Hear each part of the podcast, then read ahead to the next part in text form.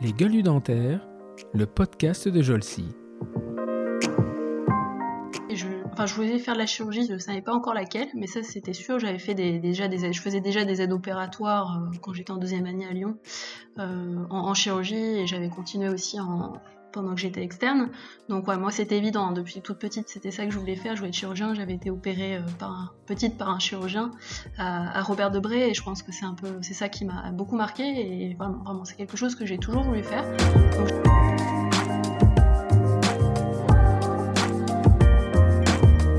Et non c'est ça parce qu'il y a, quand même des encore des startups, enfin moi j'ai fait des hackathons et je me souviens, il y avait donc des hackathons, c'est des organisations de, d'événements, euh, où par exemple, sur, classiquement sur un week-end, en fait, il y a, des sujets ou, ou, de création euh, d'idées, de projets euh, pour donner lieu à une start-up, un vrai projet en tout cas, et avec plus, plusieurs disciplines.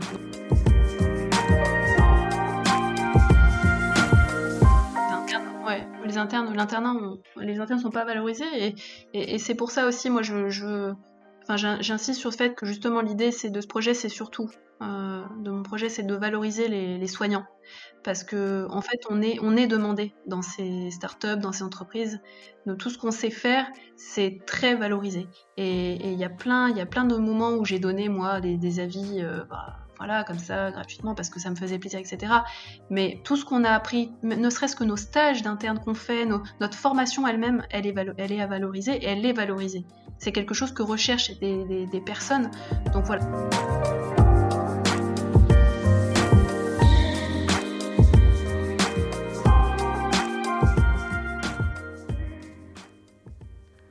Bonjour et bienvenue cette semaine pour un nouvel épisode du podcast de Jolcy, Les gueules du dentaire. Alors cette semaine, je reçois une gueule, puisque c'est comme ça qu'on l'appelle, et pas tout à fait dentaire, puisqu'elle euh, n'est pas dentiste, mais elle est médecin. Mais elle a toute sa place ici, puisqu'elle est médecin euh, spécialiste en chirurgie, euh, chirurgie orale chirurgienne orale, comme on a l'habitude de le dire. Elle a, euh, au cours de sa formation initiale, euh, associé euh, l'expertise clinique à une expertise biologique en, poursuivant un master 2 le, au laboratoire du professeur Ariane Berdal, dans lequel elle a découvert la protéomique, pour ensuite s'orienter vers les nouvelles technologies, l'intérêt euh, d'utilisation des nouvelles technologies euh, pour les professionnels de santé, d'un côté pour les professionnels et de l'autre côté pour les patients.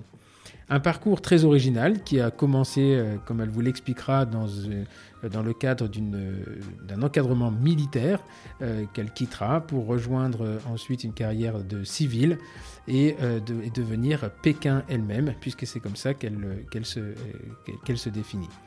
Euh, elle, lance aujourd'hui une start-up euh, qui est destinée à, assurer l'accompagnement de jeunes professionnels de santé ou de personnels soignants pour euh, les amener vers l'utilisation et le développement d'instruments de nouvelles technologies. Un parcours très original, une personnalité sympathique. J'ai le plaisir de recevoir cette semaine pour ce nouveau podcast le docteur Solène Vaucan-Constantini. Bonjour Solène. Bonjour Stéphane. Eh bien, merci beaucoup euh, de revenir. Alors, parce que ceux qui nous écoutent ne le savent pas, mais on a enregistré une première fois le, le podcast il y a une semaine. Et euh, bah, quand deux geeks se rencontrent, euh, ce que ça fait, c'est que ça fait un problème de geek et on a perdu la moitié de, l'entretien. Donc c'était un petit peu dommage et on a décidé de le, refaire. Mais je suis sûr que ça va être encore mieux. Euh, alors, les gens, juste pour les gens qui nous écoutent et qui sont essentiellement des, dentistes, j'ai le plaisir cette semaine de, de, recevoir une, non pas une dentiste, mais un médecin qui est chirurgien oral et qui, euh, euh, qui, a, qui a embrassé une, quelque part, qui est revenu un petit peu vers nous et tu vas nous expliquer, nous expliquer tout ça parce que c'est très intéressant. Alors, si tu veux, je vais te laisser te présenter et nous expliquer comment tu es arrivé à ta première année de médecine. Très bien. Euh, écoutez, donc moi c'est Solène, donc je suis parisienne, on va dire. Euh, j'ai euh, fait le cursus euh, voilà, de, médecin. Bon, je, viens d'une famille de quatre enfants avec un père médecin, et ce qui en est peut-être pour quelque chose, et une maman qui est, qui est directrice d'académie dans l'éducation nationale. Voilà, et ceci, en tout cas, m'ont probablement amené au, projet dont nous parlerons plus tard. Voilà. Donc c'est comme ça que je suis arrivée à médecine, on va dire classiquement, parce que j'ai toujours voulu faire ça et être chirurgien en tout cas. D'accord. Alors, sur ton, sur ton CV, en fait, au départ, tu, tu étais à Paris, c'est ça, si je ne me trompe pas? Et donc, tu es, de famille parisienne? C'est ça. Moi, j'habitais. Tes parents sont parisiens? Voilà, ils, sont parisiens, en tout cas, enfin, région parisienne, pas à Paris même, de la vallée chevreuse, très exactement. Et, et voilà. Donc là, tu fais une. Bon, c'est déjà quand même très brillant dès le départ, hein, parce que moi, j'ai le CV sous les yeux. Bon, option allemand, ça déjà, il y avait une présélection en amont. Une directrice d'académie dans la famille, ça avait des, des, ordres. Mais après, il y a quand même un, un bac avec mention très bien, 16,5, lycée Henri IV. Bon, euh, ça prédestinait quand même à, un bel avenir sans rentrer dans les, dans les grands clichés. On peut aussi euh, être très brillant euh, en venant de, Rouen, il paraît. mais comment de. Donc, et ensuite, tu, tu, je vois que tu, tu, te retrouves en première de médecine à Lyon. Exactement. Comment, on fait de, pour passer de Paris à Lyon pour aller faire médecine? C'est ça, pour quelques années. Qu'est-ce qui s'est passé? Écoutez, j'ai voulu visiter Lyon en fait. Non, en fait, ce qui se passe, c'est que j'ai voulu tenter donc euh, quelque chose de différent tout en médecine. J'ai voulu faire médecine militaire.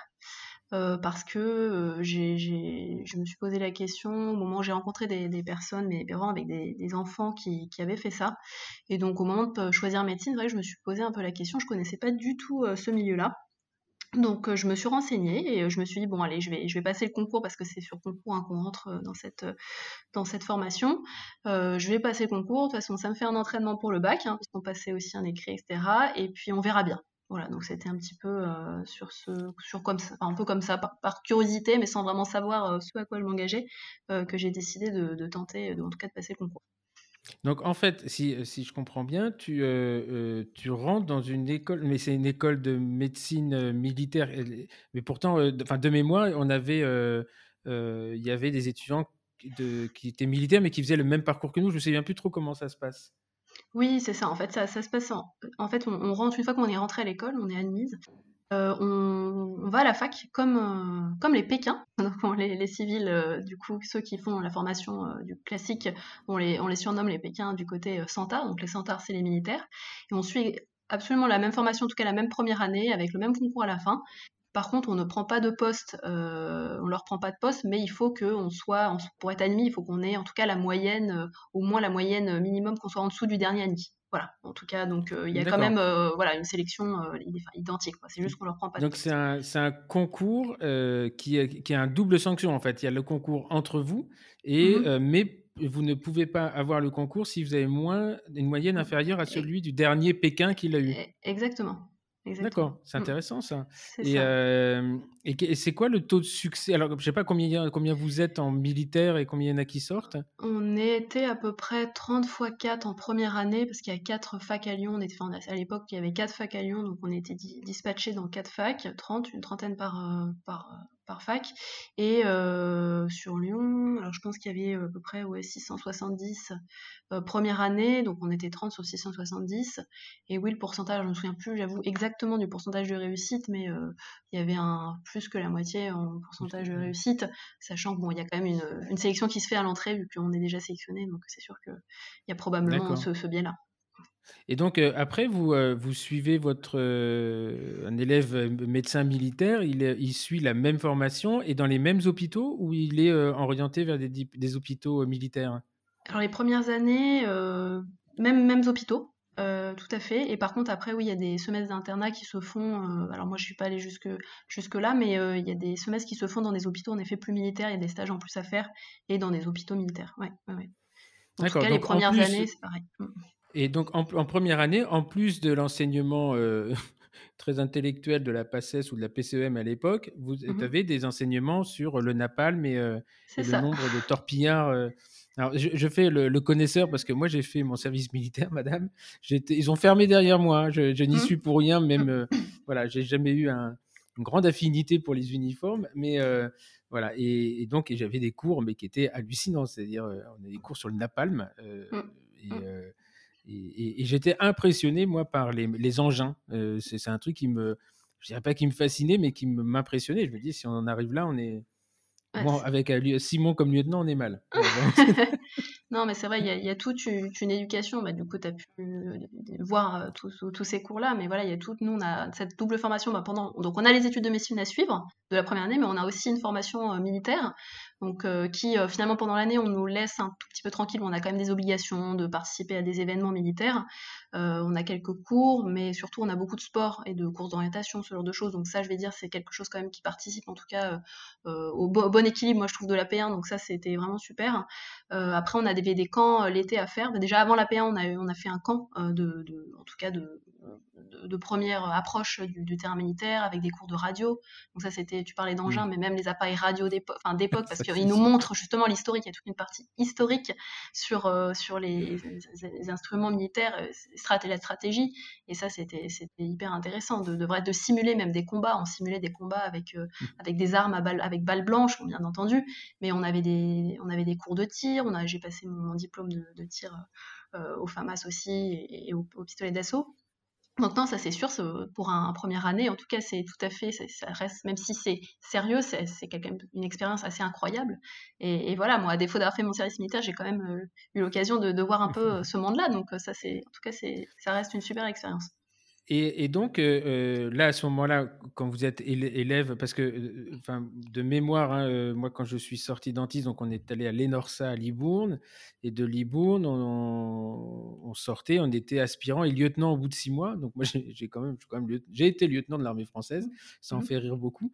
et toi, à ce, à ce stade-là, tu es quoi alors on, a le statut de... Pékin. Non, on a le statut de élève officier médecin. Donc, euh, élève officier médecin en formation, donc on n'est pas lieutenant, on est lieutenant une fois qu'on est diplômé. Euh, mais là, ce statut-là, c'est EOM, on dit EOM Vauquang, voilà, élève officier médecin. Donc c'est déjà un grade, euh, voilà. C'est un le plus, plus, petit grade de l'école, mais c'est un grade, voilà. D'accord. Donc en même temps, tu fais l'école des officiers, l'école des officiers, donc à l'issue. Et alors après, comment, comment ça se passe? Parce que tu, tu reviens à Paris à un moment donné, je me souviens plus trop dans le, oui, dans le. CV. C'est ça. Euh, mais il n'y a, pas de militaire à Paris. Non, je reviens à Paris parce que je décide d'arrêter pour, euh, voilà, pour pas mal de. plusieurs raisons qui, ont fait que euh, voilà, je me suis rendu compte que c'était pas la carrière qui, me. Peut-être à laquelle j'étais destinée, en tout cas, j'aspirais à, d'autres choses et surtout que je. Voilà, j'étais allée par par curiosité, mais j'avais un peu découvert des choses qui me, qui me correspondaient peut-être pas à ma personnalité. Donc voilà, je suis juste, euh, j'ai décidé d'arrêter de, d'arrêter et j'ai pu retourner euh, à Paris parce que ma famille était à Paris. Donc voilà, après ça, j'ai continué mon cursus. Et comment c'est possible? On peut, euh, on n'est pas déserteur On vient pas te chercher à la maison Non, non, c'était officiel, il y a des papiers bien signés. sûr, bien sûr, il y a des papiers signés. Et puis, euh, j'ai pu, je pense, bénéficier du fait qu'à à ce moment-là, il y a l'école de Lyon, parce qu'il y avait l'école de Lyon et de Bordeaux. Donc, il y avait deux mmh. écoles, et euh, l'école de Bordeaux a fermé. Et je pense qu'il y avait, voilà, il y avait besoin de faire de la place. je crois que ça, finalement, voilà, voilà, c'est ça, ça a servi, on va dire, voilà, c'est ça. D'accord. Donc ça, c'était. Euh, tu passes ton PCEM1, tu l'as, euh, tu l'as tout de suite. Non, tu l'as pas tout de suite, je crois. C'est ton premier échec. Parce que moi, j'ai le CV, je peux vous assurer, j'ai. Je me suis dit, ah, vache. Euh, et, et alors, au premier enregistrement, j'ai appris, parce que c'est passé, j'ai pas bien regardé les dates, et je vois que tu n'as pas eu ton plein du premier coup. pour mon ego, ça m'a rassuré, en me disant que c'était possible. C'est euh, ça, j'ai eu. pas grave, hein, ouais, ouais, ouais, non, mais c'est sûr, sur le moment, ça fait pas, ça fait pas plaisir, mais euh, c'est la vie. C'était mon, on va dire, oui, le premier échec, en tout cas, euh, si on peut dire professionnel, même si c'était pas à ce, côté, de ce, à ce, niveau-là, mais c'était, ça a été un peu difficile, mais j'ai continué quand même ma, deuxième P1 à Lyon, et puis, et puis j'avoue que ça a été assez, j'étais assez, assez, été assez confortable cette deuxième année, parce que je l'avais pas loupé de beaucoup la première fois, donc, donc voilà, c'est, ça apprend, je, je me suis organisée différemment. Donc là, tu sors euh, sixième. Bon, ça, c'est voilà, on a, on a repris le bon, cours, des, bon cours des choses. Et donc, tu vas faire, tu fais ta deuxième année, euh, toujours en tant qu'OM euh, à Lyon. Et là, tu commences à associer. Euh, et là, là, euh, ils vous laissaient tranquille un peu en première année, mais en deuxième année, ça monte en puissance ou euh, non En fait, c'est si, plus un cadre. Si on a toujours le cadre, et là, pour le coup, on est plus première année, donc aussi, on a quand même beaucoup de. Enfin, on a pas mal de manifestations, il y a, y a, des formations, et surtout l'été, à chaque fois, on a des camps. Donc, entre la, la, première année et la deuxième année, on a un camp militaire, un gros à faire. Avec vraiment sérieux, avec tout, vraiment toute une formation ciblées, pratiques, théoriques aussi. on a aussi pas mal, on passe des brevets de secourisme, on passe un peu tous les, toutes les choses qu'il faut pour, pour avoir le bagage, mmh. en tout cas pour après déjà peut-être être amené à partir s'il y a besoin à ce moment-là en tant qu'étudiant en médecine, parce qu'à partir du moment où on a eu notre P1, bon, bah, on est étudiant, on est vraiment étudiant, on est externe, on est étudiant en médecine, donc et ça déjà l'armée peut avoir besoin, donc voilà, on a déjà cette formation-là, très intéressante. Mmh. Ok. Et ok, donc là tu fais ta P2 et tu remontes à partir de la P2, c'est ça? En D1, en D1. Je finis ma P2 là-bas et je remonte en D1 mmh et j'arrive à Paris dans une fac, non pas de par promo. Alors à Lyon on était euh, 600 et, enfin, en P1, donc après ils en prennent, je sais pas combien ils en prennent une centaine, je crois que c'était à Lyon. Mmh et là j'arrive dans une fac où on est 500 par promo, donc c'était un peu difficile sur le moment. voilà. Et alors, juste une, question, alors qui va être, euh, qui, peut être, qui peut être très con, très con, mais moi je pense que, enfin, je la trouve intéressante. Il y, a, combien de femmes à ce moment-là euh, dans ton école militaire euh, mm. Est-ce que, est-ce qu'il y a essentiellement des hommes ou il y a une parité ou eh Je suis désolé de la question, mais elle est importante. Elle est très importante, surtout que justement en médecine, en fait, ça, en médecine militaire, il y a comme en médecine, il y a plus, il y a un peu plus de femmes. En tout cas, où, allez, ah moi, au moment où je l'ai passé, il y avait, euh, je crois, 55 ou 60% euh, de filles. Donc c'était le corps apparemment de l'armée où il y avait le plus de filles parce que bon bah en médecine il y a plus de filles et ça se retrouvait déjà euh, au niveau militaire aussi. et effectivement, donc tu me le dis, ma médecin-chef plus de son nom, mais je me souviens d'elle. Mm. Euh, c'était une femme. C'était une mm. femme. Mais par contre, euh, à l'ENORSA, il n'y avait pas beaucoup de femmes hein, en tant que ah cadre. Euh, non, c'était essentiellement des, hommes.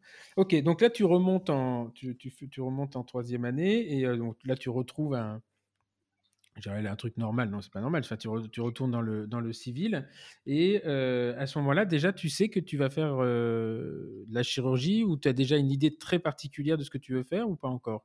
Oui, je, enfin, je voulais faire de la chirurgie, je ne savais pas encore laquelle, mais ça c'était sûr. J'avais fait déjà des, je faisais déjà des aides opératoires euh, quand j'étais en deuxième année à Lyon euh, en, chirurgie et j'avais continué aussi en, pendant que j'étais externe. Donc ouais, moi c'était évident. Hein. depuis toute petite, c'était ça que je voulais faire. Je voulais être chirurgien. J'avais été opérée euh, petite par un chirurgien à, Robert Debré et je pense que c'est un peu, c'est ça qui m'a beaucoup marqué et vraiment c'est quelque chose que j'ai toujours voulu faire. Donc j'ai continué avec cette en enchaînant les stages de chirurgie, dès que je pouvais prendre un stage de chirurgie, c'est ce que je faisais. Bon, il a bien fallu passer euh, dans d'autres spécialités, bien entendu, mais, euh, mais voilà, et c'est comme ça que je suis arrivée, en tout cas, dans le stage de maxillofacial de la petite salpêtrière, euh, en tant qu'externe, et j'ai été pris, enfin j'ai adoré, j'ai passé mes journées là-bas parce qu'on avait un système de, on, était tutorisé par un, mentorisé par un, interne ou un chef de clinique. Chaque externe avait son mentor. Et en fait, on le suivait euh, toute la journée au bloc. Alors, normalement, c'était le matin, mais il suffisait qu'on soit sur un gros bloc et qu'on n'ait pas fini. Bah, J'avoue, on restait euh, plus l'après-midi, voire le soir. Euh, voilà, il y avait une vraie, super ambiance dans ce service, en tout cas pour les externes. Et c'était super. On allait en salle de garde avec les internes. Voilà, c'était c'est vrai. D'accord. Super, et là, super tu ambiance, en... spécialité. Mm. Là, c'était dans le service de euh, maxillofacial, pas de chirurgie orale. C'était vraiment de maxillo. De maxillofacial, ouais. C'était euh, Patrick Goudot, le... le chef de service à ce moment-là. et, ton, et ton mentor, c'était qui? Et moi, j'étais avec Jacques Chardin, c'est un maxillo euh, qui était à cette époque, était économe à la salle de garde. Donc euh, voilà, on a, on, a bien rigolé aussi. Ouais, parce que du coup, euh, être externe de l'économe à la salle de garde, euh, on a pas mal de missions à faire pendant les repas du ah midi. Voilà. D'accord. Ambiance un peu carabine là-bas. D'accord. Après, ça, c'est un milieu que nous, on connaît pas. On n'a jamais. Je crois que j'ai mangé une fois Mmh c'était une garde de nuit là quand on mangeait là-bas à l'époque et c'est ouais il y avait des peintures sur les murs c'est ça? Il y avait des, fresques là enfin des fresques ouais. c'était pas non plus Léonard de Vinci mais, il, y a des il y avait une ambiance effectivement il y a des fresques il y a la roue la fameuse roue aussi au plafond et puis en tout cas moi quand j'y suis retournée en tant que bah, en tant qu'interne du côté chirurgie orale j'ai emmené hein, tous mes, mes co-internes là-bas dentistes et mmh. euh, du coup, il y a eu une. Euh, bah, c'était, c'était très sympa parce que je me souviens, ils connaissaient pas du tout. Et moi, je leur disais, mais si, on y va, bien sûr qu'on peut y aller, etc. Et, et je crois que ça a beaucoup plu à, certaines, si je ne vais pas les nommer, mais, mais voilà. ok. Et donc, euh, tu, tu passes ton cursus et là, tu, fais, mmh. tu passes l'internat. Mmh pareil, hein, enfin là, j'ai les résultats, je sais plus où ils sont, mais tu es en premier quart, euh, les premiers 25%. Donc, tu as le choix. Donc, délibérément, tu choisis chirurgie orale. Et c'est tu rentres au moment, c'est à peu près à ce moment-là, je crois, où euh, euh, la chirurgie orale est devenue à double entrée avec les dentistes ou c'était déjà. oui, c'est la troisième promo. C'est la troisième promotion. D'accord. ça faisait trois ans. Moi, je me souviens de, de ces moments un peu un peu croquants là, parce que je partageais le, le, cabinet de Robert Garcia qui était donc le doyen et donc très impliqué et qui sortait de réunion avec Patrick Goudot où il se, foutait dessus parce qu'il y avait Joël Ferry qui, disait jamais, jamais les dentistes iront avec mes, internes. Bon, je me souviens de trucs mais hallucinants. Et donc ça s'est pas fait simplement, hein, je, je, crois, l'intégration, la double entrée. C'est ça, hein, c'est ça, mais bon, on était dans le moule, c'était comme ça. Et puis, en tout cas, on s'est très bien entendu. Euh, je pense que les deux, corps, on va dire, euh, du côté médecine et, dentaire, il y a une très bonne ambiance dans la spécialité, en tout cas, du côté. Euh, Alors, ouais, juste pour expliquer un mm. peu aux, gens qui nous écoutent, qui n'ont pas l'habitude mm-hmm. de ça, c'est-à-dire que l'ancien internat a été modifié. dans les années 2010, où il y a, en sont nées les trois, trois spécialités, donc l'orthodontie, ça allait rester, la médecine bucco-dentaire et la chirurgie orale. Et ce qui est intéressant avec la chirurgie orale, c'est que c'est une, tu me corriges hein, si je me trompe, mais c'est une, spécialité, une spécialité où les médecins, les médecins et les dentistes peuvent intégrer par un internat qui leur est propre Hein, mmh c'est ça. Et c'est la seule spécialité pour les dentistes, en tout cas, qui dure 4 ans, parce qu'ils ont été obligés de se caler sur. Et, comment ça se passe d'ailleurs? Parce que vous, vous avez des cours sur les dents et eux, ils ont des cours sur le, reste C'est ça. Parce que c'est quand même pas le même niveau au départ. bah, c'est bien, il faut leur demander. Je crois qu'ils ont, ils ont plus de cours, c'est plus varié. En général, ils sont plus stressés pour l'examen que, que nous. Mmh bon, nous, on a évidemment toutes les spécialités dentaires aussi à, apprendre. Mais c'est vrai qu'eux, ils ont. nous, on va dire que c'est on, a on a la mise en pratique au cours quand même de notre stage euh, direct mmh dans les stages quand on est dans Donto, avec les pathologies, on les voit, hein, que ce soit aux urgences dentaires ou autres, euh, tout ce qui est paro, etc. Alors c'est vrai que eux, bah, la cardio, ils font pas stage de cardio, ils doivent apprendre la théorie de la cardio. Donc c'est vrai que c'est pas la neuro, c'est pas facile, je crois. Donc euh, voilà, c'est. D'accord, mais comment ça se passe? Il y a une première année où chacun se met à jour et, et, ensuite vous rentrez en commun ou ça se fait au fil de l'eau? On avait, alors je crois que ça a changé, hein, mais on avait nous des séminaires certains en commun. Euh, avec, avec eux, donc euh, sur surtout les, pathologies de chirurgie orale, de notre spécialité. Et on avait aussi des cours, des séminaires que pour les médecins, et pendant qu'eux avaient des séminaires que pour les dentistes. Euh, D'accord. c'était mixte. Donc l'internat 4 ans, donc là tu es dans le service de chirurgie orale et le chef de service, c'est qui Enfin le, responsable, c'est qui à ce moment C'est Raphaël Toledo? Euh, non, c'est euh, Géraldine Escaille. C'est pour la chirurgie orale, c'est Géraldine Escaille. Euh, après là, c'est un de mes un de mes semestres parce que nous, pour l'internat hein, en chirurgie orale, on, s'est calé sur l'internat de médecine, donc tous les six mois on change de stage. Voilà, donc j'ai fait du coup bah, 4, 4 fois 2 semestres. D'accord. Et donc là, tu, euh, tu, tu, te balades dans tous les services de chirurgie orale d'Île-de-France, en fait. Ou maxillo, ou maxillo, ou même, euh, moi j'ai fait euh, deux stages de maxillo aussi pédiatrique, dont un qui était hors, hors filière, comme on dit, parce que bah, c'était pas dans la maquette, mais tant que médecin, on avait la possibilité de faire des stages de plastique ou autre, si c'était euh, accepté par le coordonnateur. Et, voilà, moi j'avais envie d'acquérir une culture chirurgicale, donc j'étais allée. Euh, Necker, ça rentrait dans la maquette, mais euh, Robert Debré, ça, c'était, voilà, ça rentrait pas dans la maquette à la base, mais j'ai pu le faire et, c'était très formateur parce que j'aime beaucoup la, pathologie pédiatrique. Donc voilà, c'était les deux hôpitaux où il y avait vraiment. Des, Robert Debré, c'est Arnaud Picard? Non, ça c'est Necker. Euh, Robert Debré, c'est Céline Benasseur, le chef de service. c'est un service de maxillo, plastique et, chirurgie orale. Voilà, pédiatrique, hein, exclusivement.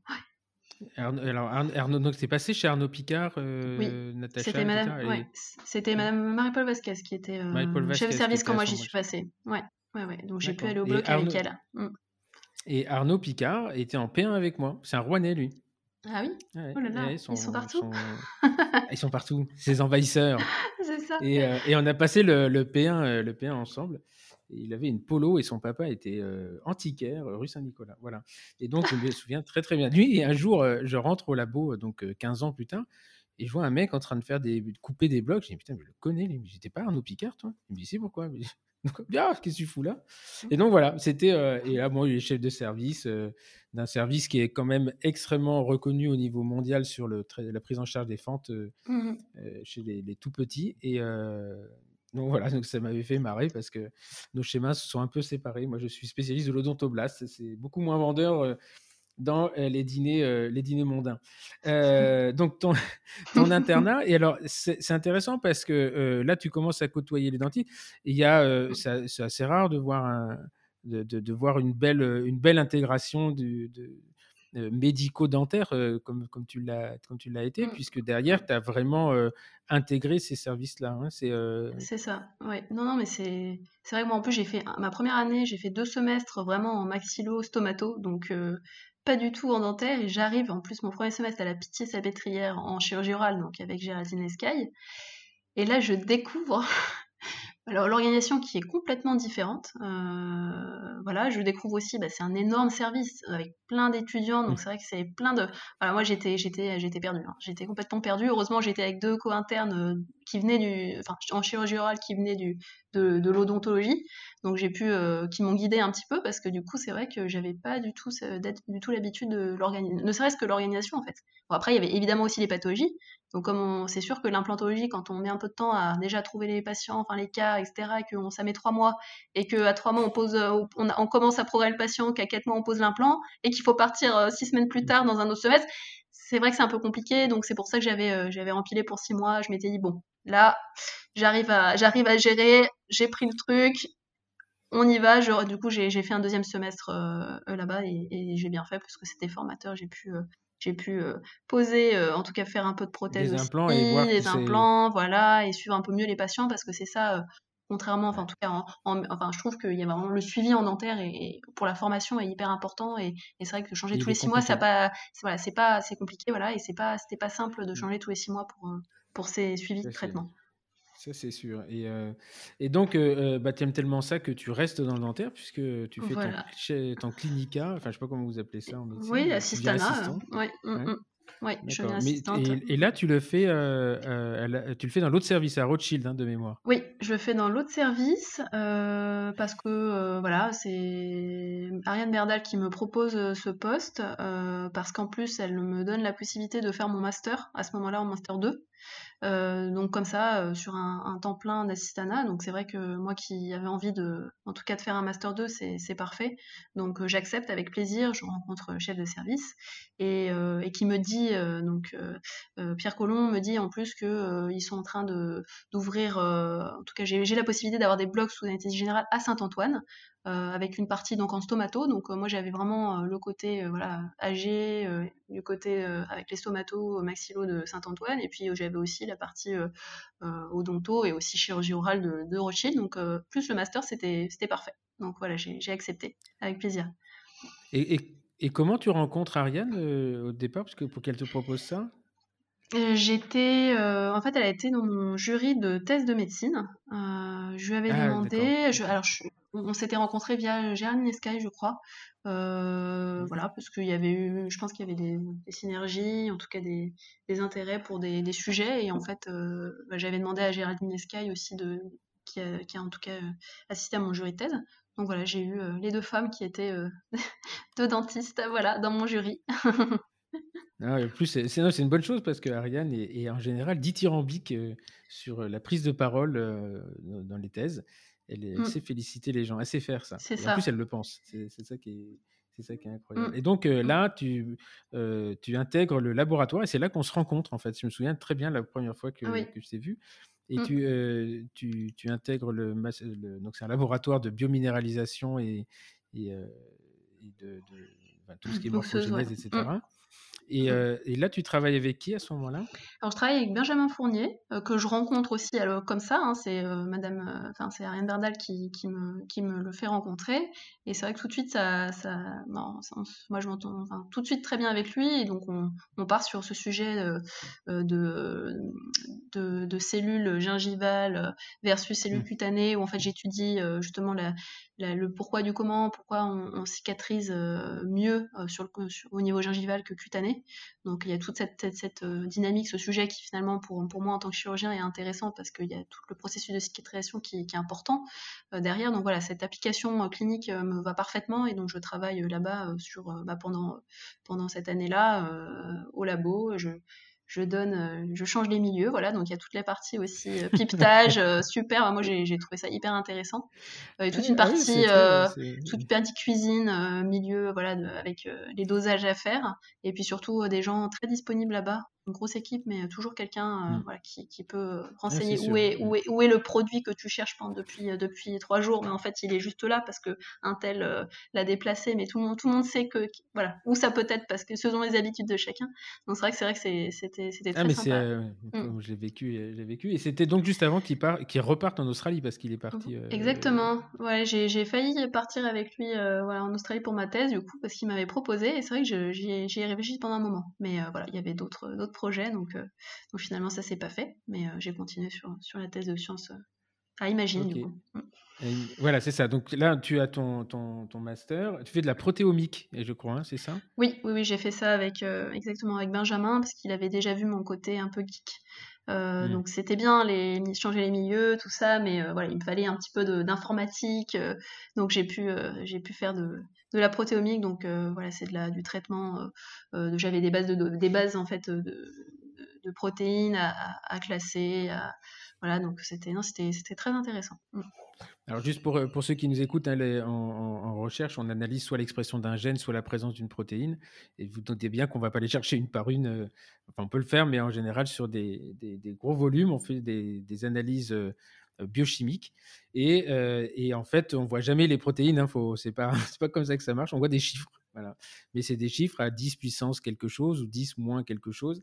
Et, et après, tout se passe dans un ordinateur avec des, des logiciels qui sont basés sur une, enfin, des noyaux d'intelligence artificielle d'ailleurs, de l'analyse. Moi, je me souviens, je sais plus comment, les Craig, là, les, comment ça s'appelait, la CAG, CAG mmh où j'avais tout rentré. Et à la fin, il nous dit voilà, vous avez 218 gènes ou 10, 218 euh, facteurs impliqués dans la voie de la P38. Et là, là, je suis resté comme un lapin dans les phares. Et on m'a dit, mais c'est très intéressant. Ah, ouais, voilà.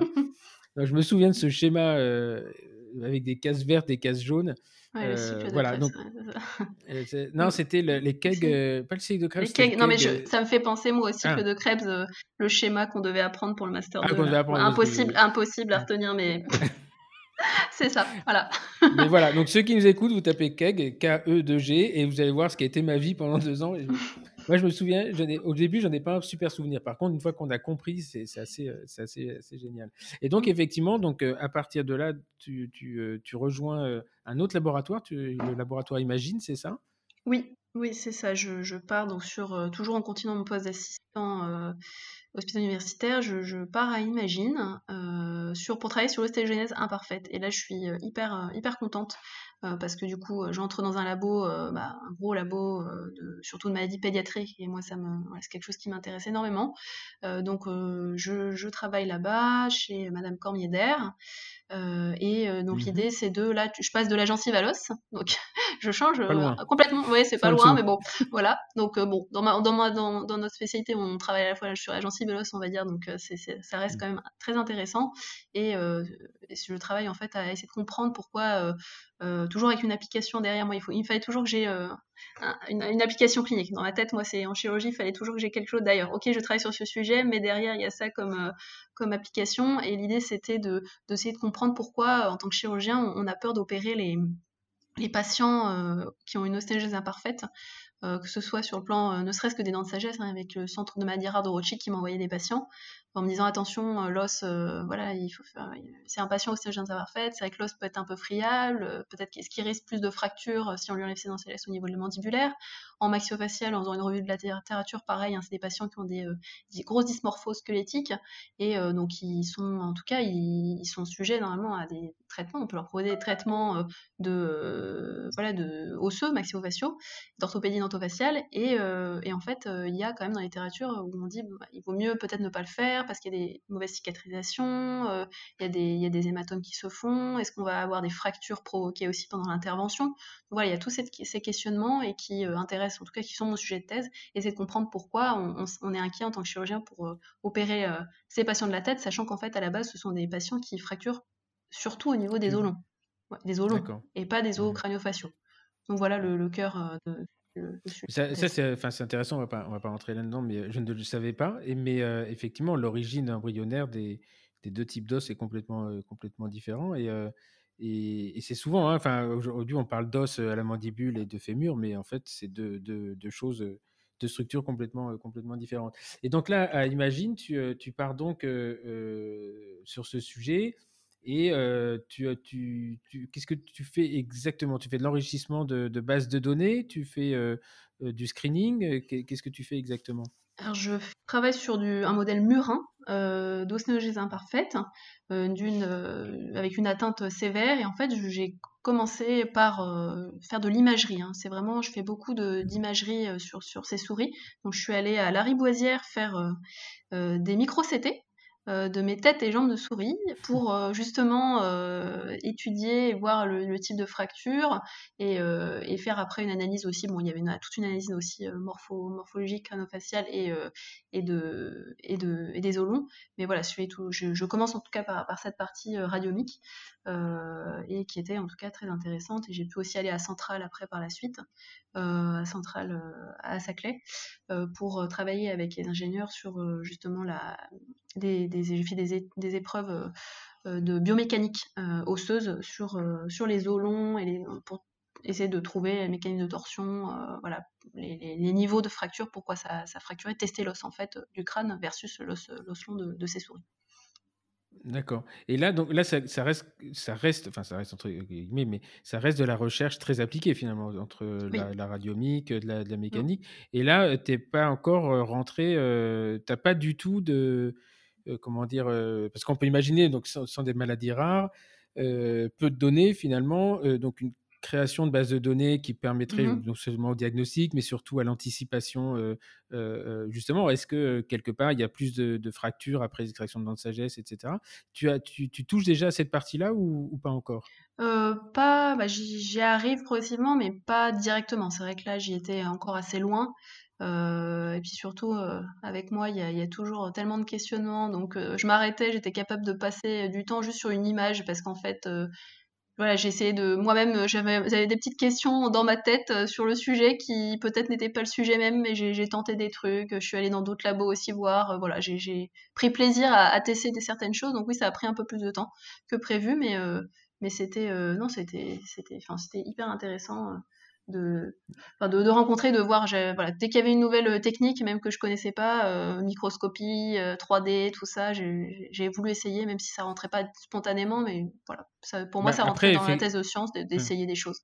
Mmh. Effectivement, hein, c'est mettre quelqu'un qui est curieux dans un milieu de recherche sans limite, c'est mettre un diabétique dans une boulangerie. Hein. Ça, moi, je me souviens, on avait des séminaires, l'autre il venait avec sa technique, j'ai dit, bah, tiens, on va le faire.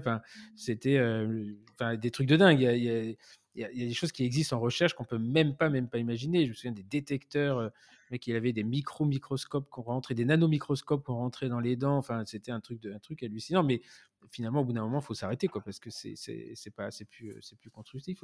Et alors, pendant ce temps-là, euh, tu, euh, tu es toujours à Rothschild, donc tu encadres des, des, étudiants, tu as une activité clinique mmh et tu montes ton ta première expérimentation euh, administrative, si j'en souviens bien, avec ton dossier euh, euh, au niveau de la fonction publique? ton projet de recherche, bah, le projet de recherche de l'assistance publique. pour ma thèse ou... Non, non, pour, quand dans le cadre de ton assistanat. Oui, dans le cadre de ton assistanat, tu fais, tu as un premier projet. Mon projet. Oui, oui, mon projet avec le, sur euh, avec la start-up là que j'essaye. Exactement. Oui. parce que pour en arriver là, en fait, j'ai quand j'étais interne, j'avais pu donc ma thèse de médecine, j'ai pu la faire avec une, une start-up euh, en, intelligence artificielle et donc euh, j'ai pas, je n'ai pas cessé après pendant tout mon assistanat de d'essayer de mettre de la start-up, mais même j'ai même essayé dans ma thèse de science, donc pour vous dire, mettre de, la start-up dans, dans mes projets et, et donc je monte ce projet avec un, externe qui va en faire le sujet de sa, thèse d'exercice, Marc, sur, sur un, projet de pédagogie. Donc, l'idée étant d'apprendre aux étudiants à annoter des images de panoramiques dentaires de leurs patients avec les pathologies qu'ils voient. Et l'ordinateur, du coup, apprend euh, ces, pathologies et l'idée c'était de faire comme un atlas de lésions et qu'une fois après, euh, après un certain nombre de données, puisqu'il faut un certain nombre de données, pour en arriver là, l'ordinateur puisse sortir un, diagnostic euh, pour par exemple une première consultation et qu'un étudiant puisse la faire avec une aide. Donc ça, ça me semblait en tout cas un, projet intéressant. ça veut dire que en fait, euh, c'est de l'enrichissement d'intelligence artificielle, enfin l'enrichissement d'une base de données, en apprenant l'ordinateur euh, à reconnaître une lésion carieuse ou une lésion apicale, c'est ça? Voilà, c'est ça. Euh, l'idée après, c'était de, faire ça sur plusieurs pathologies en faisant participer toutes les spécialités mmh. du service et les étudiants.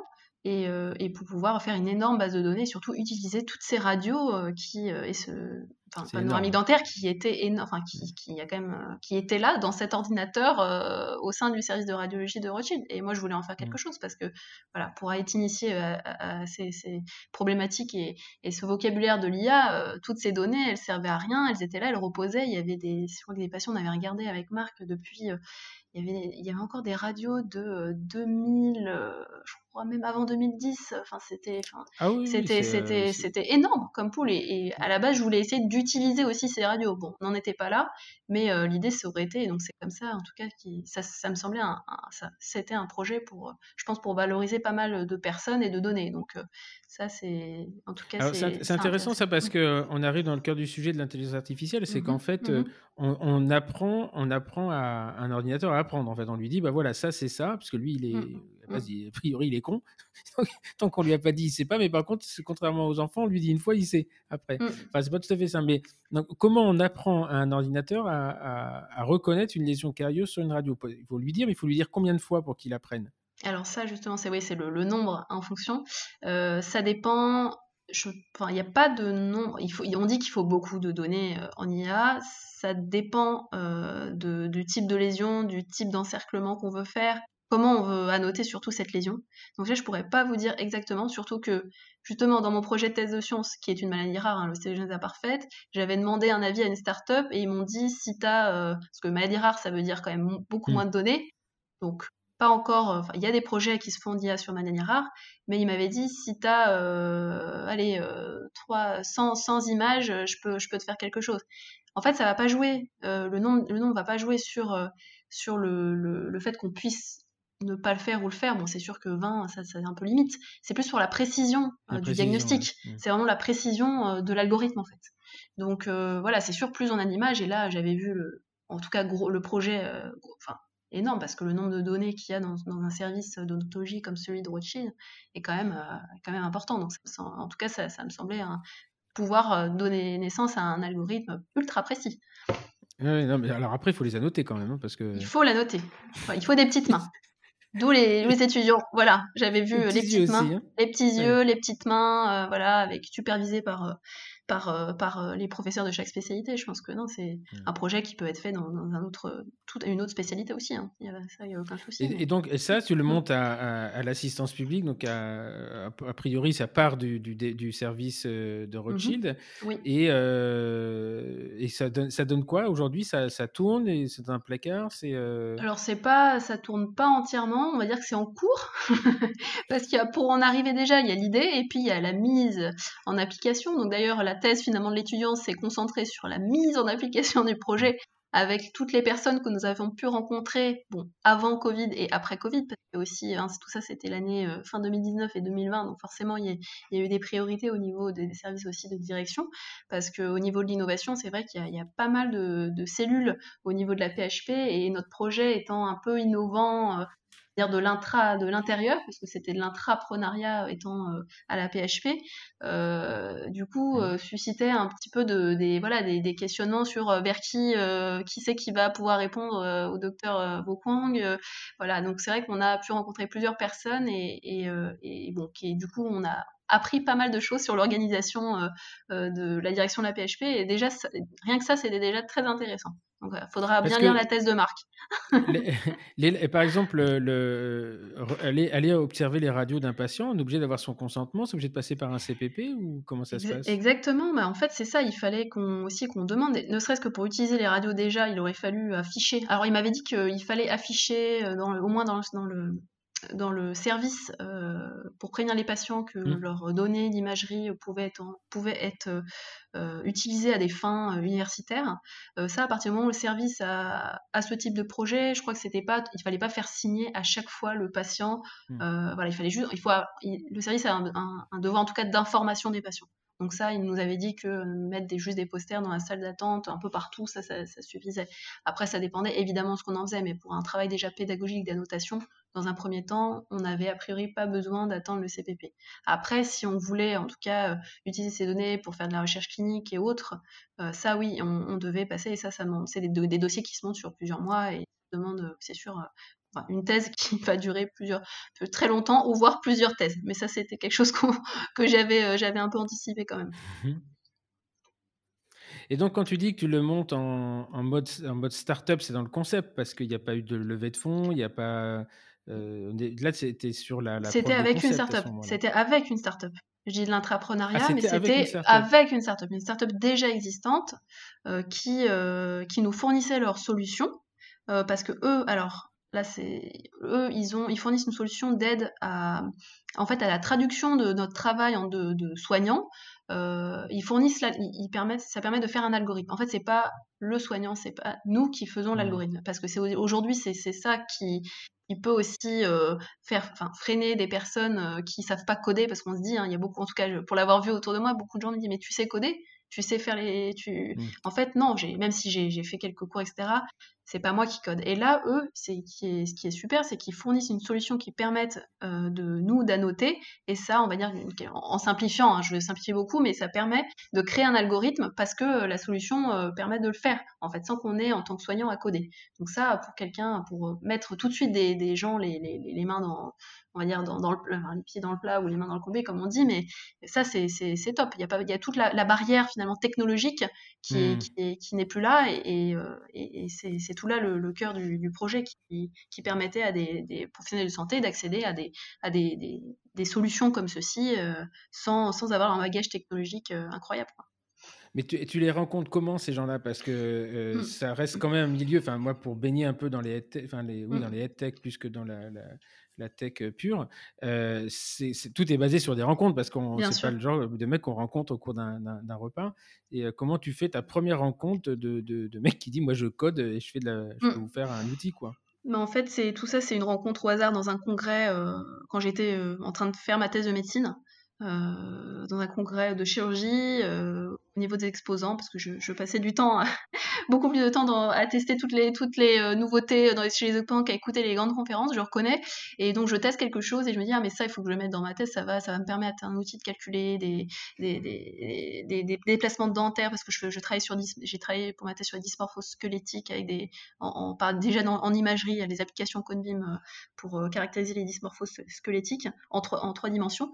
Donc voilà, j'ai vu leur outil, j'ai vu derrière, je leur ai demandé mais comment ça fonctionne, parce qu'il y avait des ingénieurs qui étaient là, et ils m'ont dit, regarde, bah, regarde, on fait ça, on fait ça, on peut, on peut déplacer les dents virtuellement, etc. Et j'aurais dit, ah bah voilà, moi je veux ça dans ma thèse. Donc ça a commencé comme ça, et euh, après ma thèse, ils m'ont, ils m'avaient recontacté pour que je leur donne euh, quelques avis, bah, voilà, sur des, sur des dossiers, des choses comme ça, ce que j'en pensais, est-ce que moi, en tant que praticienne, est-ce que j'utiliserais ça, etc. Et en fait, c'est comme ça que j'ai mis les, les, pieds dans, euh, dans, ce milieu-là, et, comme j'étais très curieuse, je voulais toujours en, en, savoir plus pour comment ça, comment derrière la machine, derrière cette fameuse machine d'IA, parce que à la base, moi, je crois que c'était juste un ordinateur. Enfin, voilà, en fait, mmh. c'est très virtuel. Enfin, je voulais toujours voir. Je disais, mais vous pouvez me montrer la machine? Parce que moi, j'étais, elle est où cette machine dont vous me parlez? Et, du coup, j'ai, voilà, passé du temps. J'ai même, euh, ils se sont installés en plus dans, ma rue là où j'habitais, euh, leurs locaux, donc c'était très pratique. J'ai passé euh, des week-ends où j'allais voir comment ils faisaient, comment ça fonctionnait derrière et comment ils envoyaient les, les, les données. Et eux, pratiquement, en fait, c'était. Euh, alors, bon, j'ai bien compris la partie technologique derrière, mais mmh. comment ils se retrouvent dans un congrès de médecine euh, mmh. C'est des gens qui proposent un, produit euh, grand public pour, pour aspirer les données. Comment, comment tu les reconnais? En fait, eux, ils font de la télé expertise orthodontique.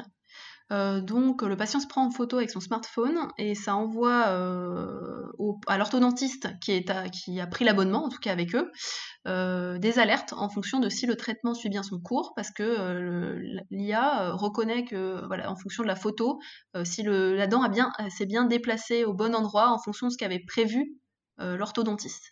Donc tout ça, c'est basé sur des photos, mais aussi sur des cone beams, donc c'est des données qui sont croisées, et bien sûr une simulation faite par par l'orthodontiste. Et, euh, et, voilà, c'est très, euh, très précis, mais euh, c'était c'est en tout cas c'est très, très médical. Euh, donc euh, j'ai pu euh, en tout cas participer à la validation de cas, regarder comment s'il y avait des erreurs. L'IA permettait de détecter aussi par exemple des, des bagues qui étaient décollées, donc ça évitait en tout cas à certains patients de ne pas s'en apercevoir eux-mêmes et de revenir à leur rendez-vous de contrôle un mois plus tard. Et finalement bah, la dent n'avait pas du tout bougé ou au contraire le traitement était parti complètement en vrille parce que bah, il y avait juste une dent qui n'était pas qui était pas collée. Donc voilà, c'était le but, c'était de, favoriser aussi euh, l'observance du, du, traitement euh, par le patient. Concrètement, c'est une boîte, euh, je crois que je l'ai vu sur, sur YouTube, c'est une boîte dans laquelle on met le, le, smartphone, c'est ça, et le patient appuie et, déplace le smartphone selon un guide, c'est ça, et ça prend oui, c'est ça. très standardisé. Ouais, il fallait, c'est ça, c'était la prise de photo qui n'était pas facile déjà pour certains patients, pour être tombé sur des photos un peu bizarres. mais voilà, il faut quand même des patients qui, c'est pas facile. Mais, mais c'est en tout cas ça, je crois que ça, ça, en tout cas, ça marche bien au niveau des pays anglo-saxons, c'est très à la mode. Alors, mais ce qui est intelligent donc, sur, sur ces formats-là, c'est qu'en fait, il y a un outil grand public, mais leur modèle économique, il ne s'appuie pas là-dessus. En fait, eux, c'est l'enrichissement de la machine, c'est de, récupérer ces données pour en faire quelque chose de de beaucoup plus monstrueux finalement. C'est euh, euh souvent on nous parle de l'intelligence artificielle, mais en fait la data, il faut de la data, de la donnée, et, en fait euh, euh, la donnée c'est vraiment le c'est le futur c'est le futur Bitcoin ce machin-là. On a l'impression mmh. que sans data on ne pourra pas vivre. Et donc eux en fait ils récupèrent des photos. Ça rend service aux praticiens et eux derrière ils récupèrent l'intelligence, enfin les données pour enrichir la donnée et faire du business avec faire du business et faire une, une surtout un algorithme ultra précis qui permet euh, voilà entre détecter euh, ce type de décollement parce que la photo elle est comme ça une braquette qui se décolle de telle façon non ça c'est sûr c'est de la précision avec un nombre de données donc ça c'est sûr qu'ils ont ils ont bien vu le truc. Non, non mais en fait c'est ça qui est intéressant quand on s'intéresse à toutes ces techs c'est que euh, le, le, le, fond du fond c'est la data c'est le c'est l'algorithme enfin c'est mmh. la, récupération de données. Et nous on s'en rend pas compte. C'est mmh, mmh. c'est ce que je te disais l'autre jour je me souviens la, l'autre jour, je, validais un, truc sur Internet et puis il y avait un, moment, je sais pas, je fais une erreur, donc il me dit, bah, vous allez en CAPTCHA là, et, il me demandait où mmh. était le bus. Et je cliquais, je dis, mais il est con, il voit pas qu'il y a le bus. Et mon copain qui me dit, mais tu sais que là, tu es en train d'enrichir Google euh, parce que effectivement, il y a un petit morceau du bus qui est, qui est dans mmh. l'angle, on ne voit pas bien. Mmh. Et euh, voilà. Donc j'ai appris ce jour-là qu'avec les CAPTCHA, enfin si ceux qui nous écoutent ne le savent pas, vous enrichissez euh, l'intelligence artificielle, la base de données de, de Google. On s'en fout un peu, mais il fallait le savoir quand même. Oui, travailler gratuitement, voilà. Travailler gratuitement pour Google. Pour remarquer, comme ils donnent tout gratuit, à un moment, c'est un peu. Euh, ok, et donc ça, c'est intéressant. Enfin, cette partie-là, ça reste quand même un des pivots de ta, ta, vie professionnelle parce que c'est euh, euh, entre une application sur un smartphone et puis s'intéresser à, à l'intelligence artificielle et rentrer dans le domaine des startups, mmh. il y a quand même. voilà, c'est pas, pas tout le monde qui le fait, quoi.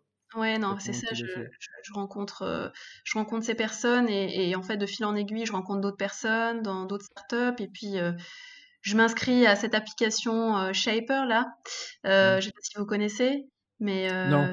Euh, je sais que tu me l'as donné là, au moment du premier enregistrement, j'ai j'ai pris, mais je me rendre compte que je n'avais pas écrit, j'avais pas fait la bonne orthographe. S H A P R, oui, voilà. Et, mm. euh, et, et, en fait, ça permet, c'est une application. Bon, là, en ce moment, je crois qu'avec le Covid, l'idée c'était surtout euh, des rencontres en, présentiel, mais il y a possibilité, voilà, de, de, de s'appeler, faire des visios. l'idée, c'est de rencontrer des gens, pas du tout, enfin, ou si on veut, mais moi, c'était l'idée de des gens pas du tout de médecins, enfin en tout cas dans le domaine médical, mais qui ont euh, une appétence par mots-clés, on peut mettre euh, les, les, mots euh, qui nous intéressent. Et donc c'est comme ça que j'ai rencontré des data scientists, des ingénieurs, des, ingénieurs, des, business développeurs, enfin des gens plutôt du côté technique et, business, qui étaient du coup un peu ce, qui, ce, que, moi je n'avais pas. Et juste en discutant au cours d'un café de façon informelle, et en fait ça, ça, a donné naissance à beaucoup de discussions des échanges, on avait des groupes, Slack justement, où on sent, on sent, qui est très start-up. Hein. Slack, c'est comme une messagerie, mais avec possibilité de créer plein de canaux. et au sein d'une start-up, ça permet une gestion assez euh, bien assez facile comme une plateforme avec plusieurs messageries au mmh sein de la même messagerie avec en fonction d'une discussion précise où on invite telle personne on invite pas telle personne et, euh, et ça on avait des, des Slack avec certaines personnes parfois je faisais des parfois je rencontrais une personne qui connaissait une personne que j'avais déjà rencontrée et en fait il y mmh. avait un truc qui se faisait du coup il y a des petits projets on me demandait mon avis sur un projet enfin voilà et de fil en aiguille c'est comme ça que je suis un petit j'ai j'ai rencontré euh, des gens que j'ai j'ai intégré un peu le milieu des startups plus en, on va dire en observatrice au, départ et, euh, et puis après bah, pendant ma cistana j'ai essayé de, de, mettre de la startup comment dire un peu dans plusieurs projets et, voilà et c'est comme ça que, ça avance. en fait ce qui est intéressant euh, ce qui est intéressant avec ces gens là c'est qu'ils ont une curiosité sans faille. Enfin, qui ne mmh. s'arrête pas. Et, et, je reconnais, moi on me prend souvent, on me dit il est un peu instable, il est toujours à droite, à gauche, mais en fait, on est, je trouve que les milieux dans lesquels on évolue est finalement très fermé et il n'y a pas beaucoup de curiosité. Alors c'est pas du tout pédant hein, de dire ça, de dire les gens sont pas curieux, c'est pas ça, mais c'est le milieu professionnel dans lequel on est est assez finalement est assez contraint. Il y a, si on pense pas comme les autres, on, on est un fouteur de merde. voilà, il n'y a pas de et c'est peut-être ce que j'ai retrouvé moi dans la recherche quand je m'y suis mis assez tard, que j'ai rencontré des gens comme Ariane Berdel, etc. Je me suis dit, vache, euh, ouais, c'est des gens, eux, alors là, pour le coup, ils n'ont pas de limite dans, euh, mmh. dans, dans l'imagination et la réflexion. Et, euh, et j'ai retrouvé ça, moi, depuis 4-5 ans dans la tech et où finalement, bah, y a, rien n'est impossible. Enfin, on a le droit de rêver, on se donne le droit de rêver. Et ça, moi, j'avoue que ça m'a sorti de mes canaux à un moment donné. Et voilà. Mais donc, je, comprends, hein, je comprends un peu ton, ton, enthousiasme pour ça, de vouloir en mettre partout.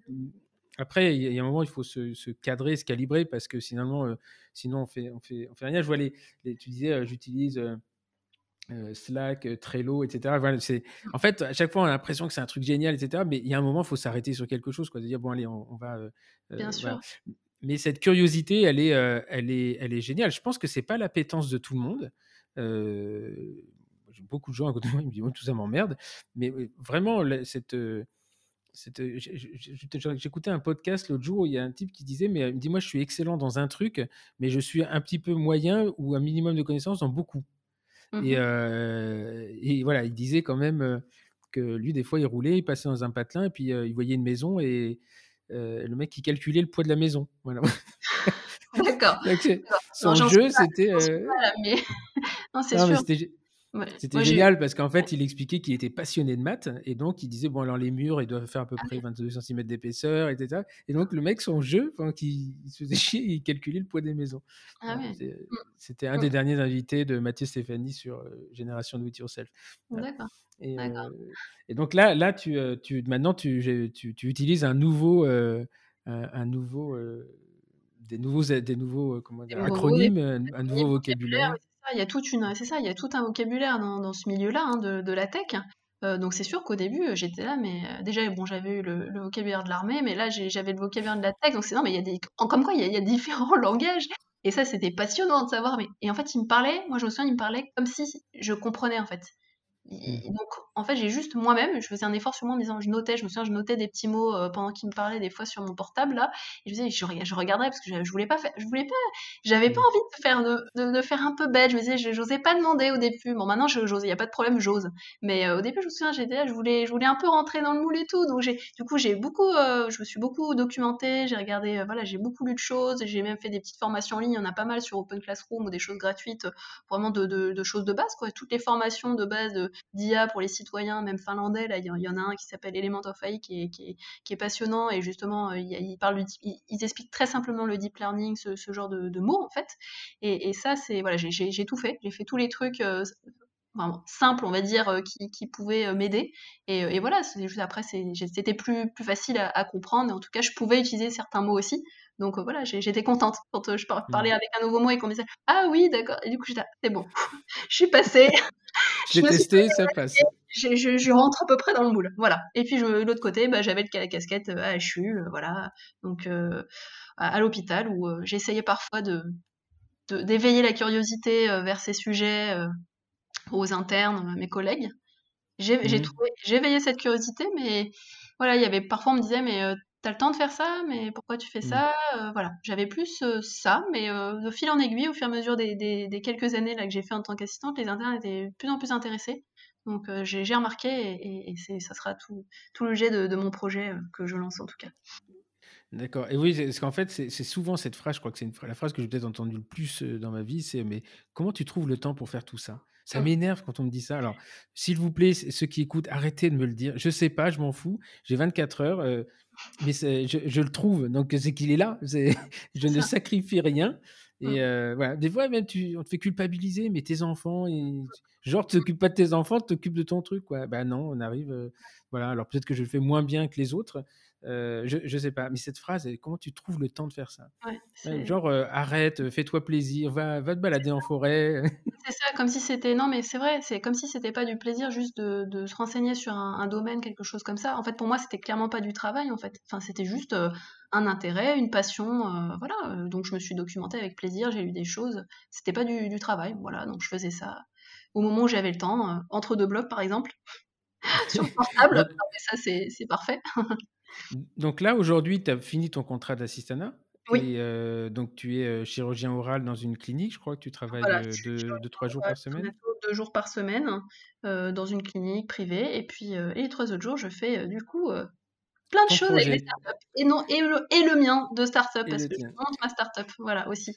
Alors, justement, euh, alors, bon, quand on est dans les, les startups, il y a l'idée, le, le, side project, euh, le, scale, euh, voilà, tout ça, c'est un, vocabulaire un peu différent, mais donc, tu ne vas pas tout, tout nous dire. Par contre, tu as publié récemment sur LinkedIn, je crois, mmh ton idée qui est assez géniale, c'est justement d'avoir.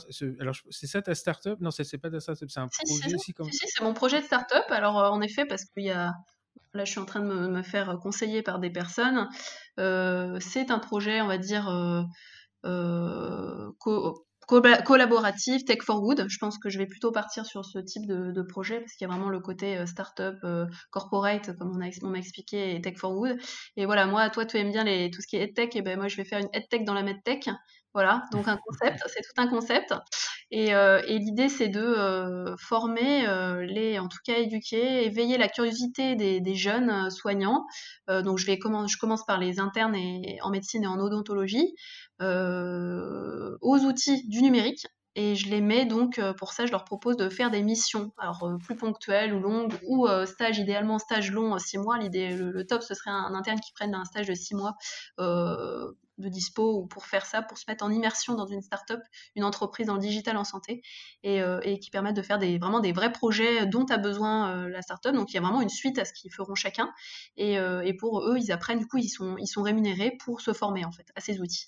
Voilà. Et l'idée, c'est que qu'après, bah, ils aient les outils pour peut-être eux-mêmes mener de ce type de projet dans, leur service, qui, deviennent universitaires, ou s'ils veulent après euh, monter eux-mêmes euh, une boîte, bah, au moins ils auront des outils euh, et ils pourront en tout cas continuer peut-être à, travailler avec les, startups dans lesquelles ils auront été en stage. Donc voilà, c'est une idée et c'est vrai que j'ai vu sur les réseaux sociaux que ça avait eu un intérêt, j'ai eu beaucoup d'appels J'ai pas eu, mmh. le temps de, prendre tout le monde et c'est vrai que j'ai eu pas mal de gens qui, en quoi, beaucoup de gens qui m'encouragent, donc ça c'est vraiment très gentil. Alors les, appels que tu as eus, c'est plus des gens du côté de la, de la tech ou de la, med? Ah bah justement, c'est plus des gens. Alors c'est des gens du côté de la tech, mais du coup comme c'est euh, en santé, donc euh, c'est mmh. du côté on va dire futurs clients. Donc c'est les, parce que sur LinkedIn les internes ne sont pas là, hein, ça c'est sûr. Moi j'ai créé un groupe Facebook pour les internes. Euh, sur LinkedIn, c'est vraiment, en gros, c'est les, les, euh, les, les, startups qui m'ont contacté et, souvent, c'est les directeurs médicaux directement qui m'ont contacté. Je pense qu'ils font de la veille peut-être euh, aussi mmh. sur, sur les réseaux et j'ai eu oui, des, une grosse boîte aussi qui m'a contacté. je pense qu'il y a des gens aussi qui, qui voient aussi certaines opportunités, donc avec plaisir pour discuter. mais voilà, il y a beaucoup de directeurs médicaux de startups aussi qui m'ont appelé en me disant, bah, c'est vrai, en fait, on, pensait à faire quelque chose comme ça, ou c'est en fait c'est exactement ce qu'il nous faut euh, pour que les internes aient envie de bah, peut-être devenir certains euh, directeurs médicaux dans des startups, parce que eh ben, j'ai parlé même hier avec une, directrice médicale d'une startup qui m'a dit qu'elle avait arrêté euh, bah, en juin dernier son poste de chirurgienne pédiatrique et qu'elle avait décidé de devenir directrice médicale d'une start-up. Et mmh. voilà, il y a eu un truc, elle m'a dit qu'il y a quelque chose qui s'est, je sais pas, c'est une évidence, et pourquoi, je sais pas pourquoi, j'osais pas. Euh, et, il m'a fallu attendre. Elle m'avait dit, ouais, je crois qu'elle a, la quarantaine, euh, et pour, pour faire le pas. Et elle m'a dit, elle est ravie. Et quand elle a vu mon poste, elle s'est dit, mais en fait, euh, j'aimerais bien que, que les, les, jeunes aient ce choix. En fait, ils pensent plutôt. En fait, c'est pas qu'il n'ait pas le choix, mais juste pensent qu'il y a d'autres possibilités aussi. Alors bien sûr, on fait médecine. Hein, je le rappelle, on fait quand même médecine, on fait dentaire pour soigner les patients. Ça, enfin moi en tout cas, c'est, enfin moi c'était une évidence. C'est le cas. C'est toujours le cas. Mais voilà, il y a des possibilités de moi, moi, je cherche à donner la possibilité à des gens d'avoir un autre euh, regard sur ce qu'ils font et la façon dont ils soignent, ils soignent leurs patients. Parce que hmm. il y a des patients aussi qui sont experts de leur maladie, qui connaissent parfaitement, qui utilisent les outils numériques. Et, je voudrais que les, soignants soient aussi euh, sensibilisés à ces outils numériques que leurs patients utilisent. Voilà, qui est vraiment un répondant dans les deux sens. Et, voilà, non, parce que c'est, euh, moi, ça m'amène deux réflexions. La première, c'est, alors je, le cite souvent, il est très controversé, Laurent Alexandre, le fondateur de l'époque de Doctissimo, et, et qui a eu un, qui, a, enregistré un podcast toujours avec Mathieu Stéphanie sur Génération de It Yourself, où il explique très très bien l'évolution de la médecine en fait, et, et globalement Bon, alors son côté transhumaniste, tout ça, c'est un peu compliqué, enfin, c'est un monsieur assez complexe, mais qui est en tout cas très intéressant à, écouter. Il a une analyse, une analyse de la situation on le prend un peu pour un fou aujourd'hui, mais je, suis assez convaincu qu'il a, il a raison en disant les vrais futurs médecins, les vrais très bons médecins de demain sont des gens qui seront formés en médecine et euh, en ingénierie. Mmh, obligatoirement, ou en business, ou un truc comme ça. Mais que la, mono-appartenance médicale ne suffira plus mmh. parce que la médecine sera devenue extrêmement complexe, elle sera devenue beaucoup plus prédictible et, que finalement l'homme ne sera pas en adéquation, les connaissances de l'homme ne seront pas suffisantes pour être en adéquation avec le niveau de prédictibilité des diagnostics, des traitements, etc. Mmh. Donc voilà, si tu, je ne sais pas si tu l'as entendu, écoutez ce podcast, mais c'est il a, je me souviens, il dit bon, le médecin avec sa secrétaire à tire-temps, là, c'est fini celui-là. bon, il est très, très provocateur dans son approche, mais euh, voilà. Et, ce qui est aussi intéressant, euh, et la deuxième chose que ça m'amène, la deuxième réflexion que ça m'apporte, c'est euh, effectivement quand on voit le nombre d'opportunités, le nombre de startups qui se montent et qui ont besoin de finalement de conseils scientifiques, de connaissances que eux n'ont pas, c'est extrêmement difficile quand on est un non-connaisseur du milieu de la startup, d'aller faire un bon choix parce qu'il y a quand même, je ne sais plus, je crois que c'est 8 startups sur 10 qui ne voient pas le, cap de la troisième année. Donc ça veut dire que, OK, il y a des modèles économiques qui ne tiennent pas, mais il y a surtout des idées qui ne tiennent pas. Je pense que les échecs sont plus liés à des idées parce que celui qui a la bonne idée, il lève des fonds. Mais euh, voilà, et je pense que ton rôle, enfin le rôle de gens comme toi, c'est extrêmement intéressant. C'est qu'il y a cette bi, euh, bi-connaissance, bi-vocabulaire, bah, ça permet d'aller mettre les bonnes personnes au bon endroit. Quoi. Mmh, bah, c'est ça l'idée, non, c'est ça, parce qu'il y a, y a quand même des, encore des startups. Enfin, moi, j'ai fait des, des hackathons, et je me souviens, il y avait donc des hackathons, c'est des organisations de d'événements où, par exemple, sur, classiquement sur un week-end, en fait, il y a, y a, des sujets ou, ou de création d'idées, de projets pour donner lieu à une startup, un vrai projet en tout cas, et avec plus, non, plusieurs disciplines. Donc euh, souvent, et moi je me souviens qu'il y avait des ingénieurs qui venaient spécialement des, doublons d'ingénieurs, enfin des, des, binômes, qui venaient parce que dans des hackathons santé, donc j'ai fait euh, que des hackathons santé, parce qu'ils cherchaient absolument un, médecin pour ne serait-ce que tester en fait euh, leur solution, avoir un, retour, parce qu'en fait ils connaissaient pas du tout ce milieu-là. Donc ils s'étaient lancés dans quelque chose d'ultra technique. Je me souviens d'un un, il m'avait demandé euh, entre deux entre deux confs de, venir dans, le couloir juste me dire ce qu'il qu'il avait fait un super truc, et, je crois que c'était un espèce de stéto connecté. et, c'est juste en fait il l'avait juste jamais testé avec des, même des médecins. Donc moi j'étais là, waouh, il a fait tout ça, il a mis, enfin il a dépenser de l'argent pour faire ça et tout. Et, et en fait, il a juste euh, pas les, juste les bons réseaux, peut-être, pas les bonnes personnes, etc. Donc, je me souviens, je l'avais mis en relation avec quelqu'un, euh, voilà, pour un, copain qui est justement cardiologue, pour qu'il puisse au moins commencer à avoir quelque chose de, de, plus testé. Et surtout parce que lui, pour avoir des clients derrière, il, faut, il fallait forcément qu'il ait, euh, mmh. il ait un médecin dans, dans, dans, dans, son projet. Donc voilà. Et en tout cas, je me suis rendu compte que lors de ces hackathons santé, il y avait beaucoup de pharmaciens comme dans mmh. bon nombre d'événements santé euh, que je, auxquels j'assiste jusqu'à présent, mais très, il y avait très, il y avait quasiment pas de médecins. Et je me souviens même de groupes qui venaient me demander mon avis sur des choses parce qu'ils savaient qu'on avait, on leur avait dit qu'il y avait un médecin qui était là et on croit qu'on était deux sur, sur peut-être qu'il y avait 15, enfin 16 groupes et on n'était que deux médecins. Et en tout cas, on était très recherchés. Donc voilà encore ouais. et valorisé. voilà le sujet du, projet aussi. Je pense qu'on a beaucoup de choses, à, beaucoup d'expériences, à, à valoriser. Non, parce que les pharmaciens ont, connu une, une, une, reversion complète de leur, euh, de, de, de leur travail, en fait. C'est, c'est, euh, avoir une officine il y a 20 ans, c'était être assis sur un, sac d'or. Aujourd'hui, c'est compliqué d'avoir une officine, elle, elle, se regroupe, les laboratoires de biologie se font racheter par des grands groupes. Voilà, donc je crois que aujourd'hui, les, les, pharmaciens se sont réinventés pour. Euh, et il y a beaucoup, beaucoup de pharmaciens qui ont justement cette double formation. Et on le retrouve dans, par exemple, je pense à des sociétés comme Septodon, etc., des gens avec qui je, je travaille. Il y a beaucoup de pharmaciens qui ont fait. HEC, HEC derrière. C'est d'ailleurs ce qui m'a incité, moi, à aller faire une formation de business à Lyon en me disant, ben, et effectivement, on ne voit pas du tout les choses, mais enfin, on est avec des gens qui voient les choses, mais de façon complètement différente. ils, sont, ils, vivent avec des gens, eux. Ouais, ils vivent pas entre eux. C'est ça, non mais c'est ça, et même au sein de leur cursus, parce que du coup, dans des moi j'avais beaucoup discuté avec des jeunes pharmaciens, et ils m'avaient dit, ils ont une formation business hein, quand même déjà, euh, mmh. dans leur formation apparemment, pour justement pour préparer ceux qui vont vers le, tout ce qui est labo euh, pharmaceutique, pour les préparer. Alors bien sûr, il y en a pas mal qui font après des, formations HEC et autres, et sec, mais, euh, mais déjà ils ont quand même une petite partie minimum, mmh. qui pour les pour les préparer, et voilà, c'est pas c'est pour ça mais présent ce qui est intéressant, c'est quand on parle formation business, on dit oh ça y est, il, va, il pense qu'offrir. En fait, rien à voir. C'est simplement des. Euh, le, on parle très peu d'argent. Alors il y a des, dans le cursus, il y a une partie finance où je me suis endormi d'ailleurs parce que je comprenais rien. Mais euh, par contre, on a parlé de stratégie, on m'a parlé de société, on m'a parlé d'évolution, on m'a parlé de digitalisation, mmh. et c'est extrêmement intéressant parce que c'est en fait c'est de la culture générale. C'est pas donné, mais c'est de la culture générale. C'est euh, qu'est-ce que le leadership? On s'en fout, le leadership, le management, parler avec des gens.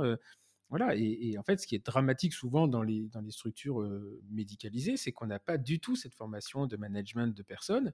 Et donc, en mmh fait, on fait comme on a envie de faire. Et, c'est pour ça que, peut-être une des raisons pour lesquelles les choses sont assez instables, en fait, parce que, voilà, valoriser des gens qui travaillent avec nous, c'est pas inné, en fait, ça s'apprend. Moi, je trouve que les internes, ouais, les internes, l'internat, les internes sont pas valorisés. Et, et c'est pour ça aussi, moi, je, je enfin, j'insiste sur le fait que justement, l'idée, c'est de ce projet, c'est surtout euh, de mon projet, c'est de valoriser les, soignants.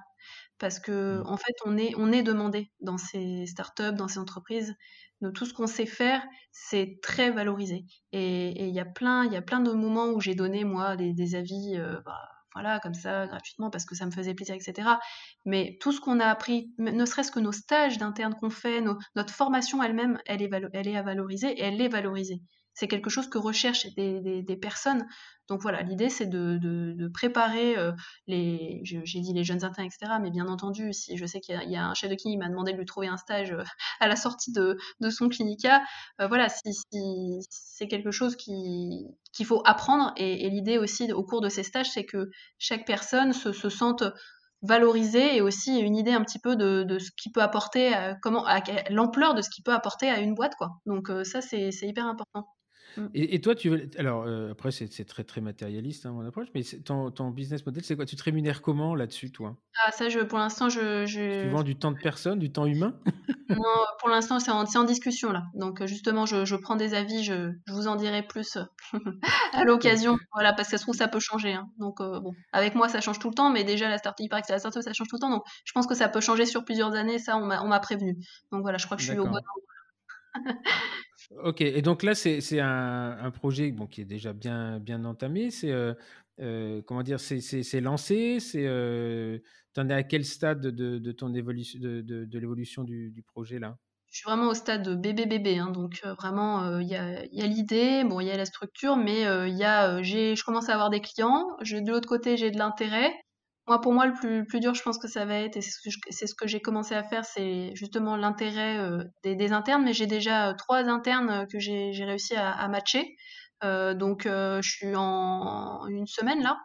Donc voilà, j'y crois. Il faut juste que, je pense que ces internes, c'était peut-être aussi les, gens qui étaient les plus matures, parce que je pense qu'il va y avoir plusieurs phases. Il va y avoir ceux qui se sont mis dans le groupe parce que les, ils voient d'autres gens se mettre dans le groupe. je parle du groupe Facebook que j'ai créé mmh dans un premier temps. Il y a ceux qui euh, d'emblée, euh, ils ont vu le post, ils se sont mis dedans, ils m'ont envoyé un message en me disant ah, c'est génial, etc. Et c'est ceux qui like tous mes posts parce que bah en fait eux ils ont déjà un peu, euh, je pense qu'ils ont déjà pensé à ça, ils ont déjà peut-être un peu de vocabulaire, ils, ont des copains qui sont dans le domaine, donc eux c'est ceux-là que pour l'instant j'ai réussi à matcher. Ils avaient déjà une appétence de stress familial, amis, etc. Puis il y a ceux qui vont qui vont se mettre dans le groupe peut-être dans dans trois mois parce que finalement ils ont ils ont vu le truc un peu tard, etc. Et, et eux ils voilà forcément ça va pas être tout de suite, mais je pense qu'il va y avoir plusieurs, euh, plusieurs, euh, plusieurs types de personnes et, et au contraire, euh, ça, va être, ça va être super. Je pense que ça sera encore plus satisfaisant que ce soit quelqu'un qui me dise Ah, bah, je veux bien un stage. Ça fait un an que je, je regarde le groupe. Au départ, bah, j'étais, je me disais C'est quoi ce truc? Mais mmh. j'ai cliqué sur le groupe parce qu'il y a marqué interne et que je suis interne. voilà, mmh. les internes de la tech. Et puis qu'en fait, après, il va me dire bah, J'ai bien aimé lire le contenu et en fait, j'ai envie d'essayer parce qu'on m'a dit que c'était bien. quoi. Et ça, ce serait. Là, tout à l'heure, au début de, ta, de ton, explication, tu dis j'ai déjà des clients. Mais alors, les clients pour toi, c'est qui? C'est les startups ou les, les médecins? Alors, les clients, ce sont les startups. D'accord. non, non, ça change tout en fait. En fait, c'est en fonction de là où tu te positionnes. Exactement. Les clients, ce sont les startups ou entreprises. Euh, les médecins ne payent rien. Les internes, etc. Ils, vont, être rémunérés, ils vont être rémunérés pour, euh, pour apprendre. Voilà. Ok. Eh ben écoute, c'était euh, voilà, c'était il y a une logique dans une logique dans tout ça et tout ça a commencé dans un congrès euh, médical avec un, revendeur d'appareils photo intrabuccal pour orthodontistes et euh, donc ça c'est intéressant. Alors avant de avant de se, quitter, voilà, je, je, voulais te poser les quatre petites questions qui me sont que je pose un peu à tous mes tous mes invités, sauf à, Willy Pertou parce que j'ai oublié, mais ce c'est pas grave parce que je connaissais ses réponses. si tu devais changer, alors on, a vu que tu as quand même un parcours original, j'ai oublié de mentionner tes compétences sportives, 4h17 au marathon de Paris, un triathlon, enfin, c'est genre la personne euh, hyper complète, quoi, sportive, intelligente. Enfin voilà, on a dû te le dire déjà, c'est pas forcément euh, très agréable à entendre, mais euh, oui, ça, ça, peut énerver quand même. Bon, 4h17 au marathon de Paris, à moins que tu t'entraînes depuis 20 ans, mais je pense pas. Je pense que c'était sur un coup de tête. Un jour, je dis tiens, je vais faire un marathon, non C'est un peu. je me suis, oui, bah, je me suis quand même préparé avec un copain. J'ai quand même, je me souviens, c'était pendant que je préparais ma thèse de médecine. Tous les, j'avais un entraînement à suivre trois fois par semaine, donc je me suis quand même, on va dire, je me suis un peu fait mal quand même. Hein, je, mmh. j'ai préparé le truc sérieusement pour pas me faire mal justement pour pas me blesser. Parce que après, derrière, j'avais d'autres projets. Voilà. 97, c'est quand même, c'est quand même bah une, belle perf quand même. Oui, bah, j'étais très euh, Donc euh, surtout ce parcours très euh, très riche et très très varié finalement. Si tu devais changer quelque chose ou si tu as la possibilité de changer quelque chose, qu'est-ce que tu changerais? Ça c'est une question difficile.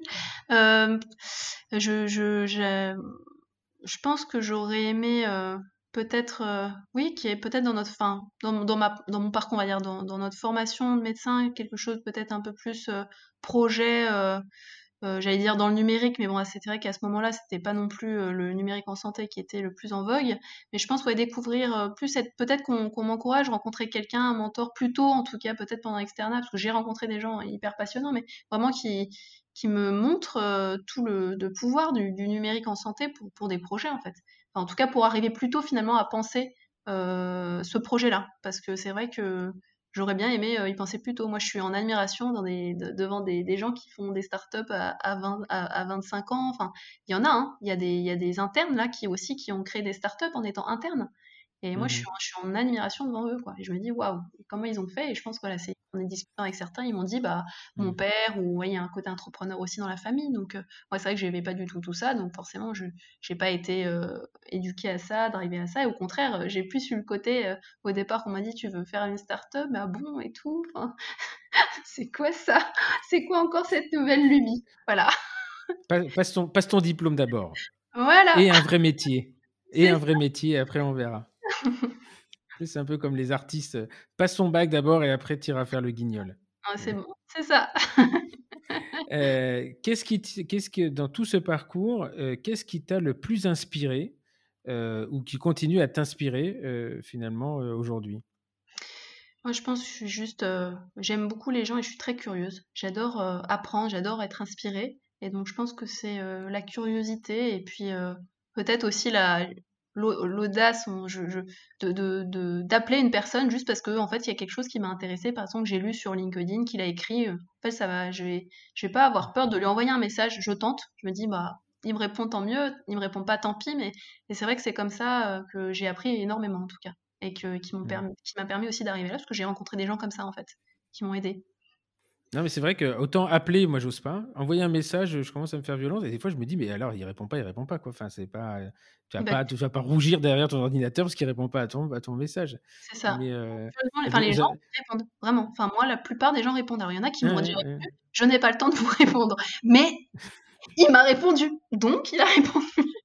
Non, non, c'était. Euh, je me souviens quand j'ai créé le, podcast, j'avais envoyé un mail à, Mathieu Stéphanie en lui disant, parce que j'ai suivi sa, sa formation, sa, sa masterclass, et je lui ai envoyé un peu comme une bouteille à la mer, quoi. Et, et il m'a répondu. Enfin, et, j'étais comme un con, quoi. J'avais 50 balais. Mathieu Stéphanie m'avait répondu. Et, et c'était un truc. De... effectivement, les gens répondent. Alors, c'est assez mmh. sommaire, ça va vite, mais mmh. ils répondent.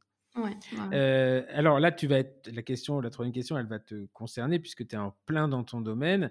Qu'est-ce que tu donnerais comme conseil à, un, un, jeune praticien, un jeune, un jeune ou un jeune tout court, qui souhaite se lancer dans un projet? Ah bah là, je vais, je vais dire, mmh. c'est là, je vais prêcher pour la parole, mais je vais dire, oui, bah vas-y, et puis viens, viens si tu veux, je, je te fais rencontrer, enfin en tout cas faire un stage dans une start-up, et puis t'en apprends, t'apprends plein de choses, tu te formes, et puis tu continues. Voilà, donc projet to good to learn. To good to learn, ok. Et euh, enfin, la dernière question, c'est euh, est-ce que tu aurais une lecture, une vidéo, un TEDx ou un podcast à, conseiller? Pas un podcast en particulier, mais une collection ou euh, enfin, une série de podcasts qui, peut aider les gens à, sortir de leur zone de confort et au moins d'aller vers cette curiosité? Mmh, mais le podcast que j'ai découvert l'année dernière, c'est celui de Jean-Baptiste Michel.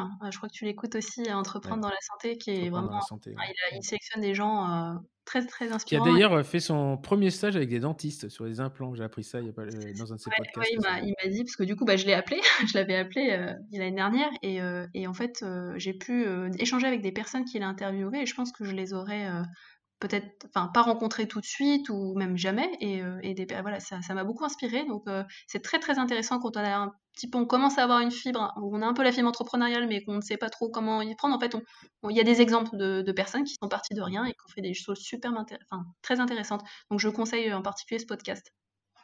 D'accord. Et un livre? Et un livre, qui t'a beaucoup, marqué? Ouais, j'ai lu un livre euh, conseillé par ma maman donc, qui s'appelle euh, Apprendre au 21e siècle de François Tadei. Donc euh, vraiment, c'est tout le. Il explique euh, tout ce qui va se passer, enfin comment il, conseille d'apprendre au XXIe siècle avec ce qu'il appelle la société apprenante, une société où les apprentissages des uns facilitent ceux des autres, car nous sommes, il dit, nous sommes des êtres sociaux qui partagent avec plaisir ce que nous avons appris.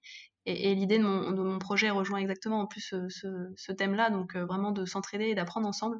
Et, j'ai trouvé ça, ce, livre, enfin en tout cas incroyable et hyper intéressant. Et François Taillier est un très grand monsieur aussi, donc voilà, je conseille, c'est lui qui, a refait en tout cas la, euh, qui, conseille au, niveau euh, de, l'éducation, euh, enfin, la, dynamique à suivre au niveau éducation nationale ensuite. Donc, je conseille ce livre.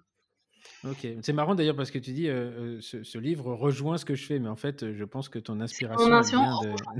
en fait, c'est ça, c'est un peu, oui, c'était un petit peu. Non, sans dire que c'est toi qui le rejoins, mais c'est qu'en fait, quand je dis que rien n'arrive par hasard, c'est voilà, c'est les, Certainement, ça m'a inspiré. J'ai jamais été un gros lecteur. Je me suis mis à lire un peu sur, un peu sur le mmh. tas, justement pour cette mmh. curiosité. Et mmh d'abord, j'ai commencé à lire le jour où on a arrêté de me dire qu'il fallait que je lise. Donc, euh, voilà, je sais pas, je vais avoir des blocages comme ça. Mais euh, effectivement, c'est, euh, on, ne, on, ne, vient pas de rien, quoi. Je veux dire, s'il n'y avait pas s'il y avait pas de, d'éducation, d'enseignement, de formation, etc., on saurait rien et on n'évoluerait pas. Donc, c'est ça. Après, on évolue chacun à notre façon. Eh ben, écoute, Solène, merci infiniment. c'était presque, je dirais pas mieux que le premier parce que le premier, on se découvrait.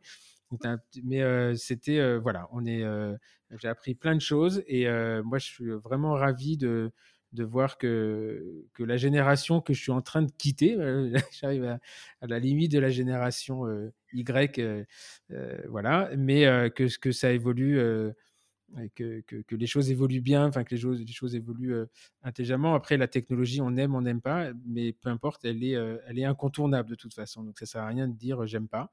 parce que c'est le meilleur moyen de rester sur le, sur le banc de touche. Écoute, je vais te souhaiter tout plein de bonnes réussites que tu mérites, mais honnêtement, je vois pas comment ça, peut pas, ça ne peut pas marcher, parce que c'est de la mise en relation intelligente avec des gens qui cherchent et des gens qui ont envie. Donc ça ne peut que matcher. Le, voilà. Et puis, je te souhaite une bonne continuation en tant que chirurgien oral. Et peut-être que on fera, on reviendra. Je, te recontacterai dans dans un an. Ça se fait beaucoup dans les podcasts. Revenir, il y a un truc, on fait ça 30 minutes. Et ben maintenant, ça en est où quoi et, et j'aurais vraiment, vraiment plaisir à, à voir. parce que les choses s'accélèrent en général. On a l'impression de patasser. On a envie d'y aller, on a envie d'y aller. Et puis une fois que c'est lancé, c'est ça part, ça part vite. Mmh et donc, c'est intéressant. En tout cas, merci, merci beaucoup de ton temps. Mais avec plaisir. Merci beaucoup, Stéphane. Voilà, ce podcast est dorénavant terminé. Merci à Solène d'avoir donné toutes ces infos, de nous faire découvrir un milieu a priori que a priori on, ne connaît pas ou on n'est pas amené à, d'approcher. C'est, toujours très enrichissant de, voir qu'il y a beaucoup de, que des gens curieux n'ont pas tout à fait la même curiosité que nous. Et les curiosités ne s'associent pas, mais elles s'élèvent au carré. Et donc, euh, deux curiosités qui se rencontrent font une curiosité au carré. Voilà, merci beaucoup. J'espère que ce podcast vous a plu. Vous a plu pardon. Euh, pour le prochain, on reviendra, on, restera dans la technologie avec un entrepreneur, un jeune entrepreneur, mais qui lui a entrepris très très tôt. Il était en, euh, je l'avais en tant qu'étudiant, était en cinquième et sixième année. Et voilà, je crois qu'il a appris à coder quand il avait cinq ans. Et aujourd'hui, vous le connaissez probablement, vous connaissez définitivement les sociétés qu'il gère, parce qu'il y en a plusieurs, et je vous laisse eh bien, réfléchir. Vous avez une semaine pour savoir de, qui je parle. En attendant, merci beaucoup. Si le, podcast vous a plu, mettez 5 étoiles et un commentaire. Je vous dis ça parce que bah, c'est ce que disent tout le monde, tous les autres podcasteurs. En fait, vous faites ce que vous voulez, je m'en fous. J'espère simplement que vous avez autant de plaisir à nous écouter que moi j'ai à recevoir ces gens un petit peu hors du commun. À très bientôt, je vous embrasse et, soyez prudents. Au revoir.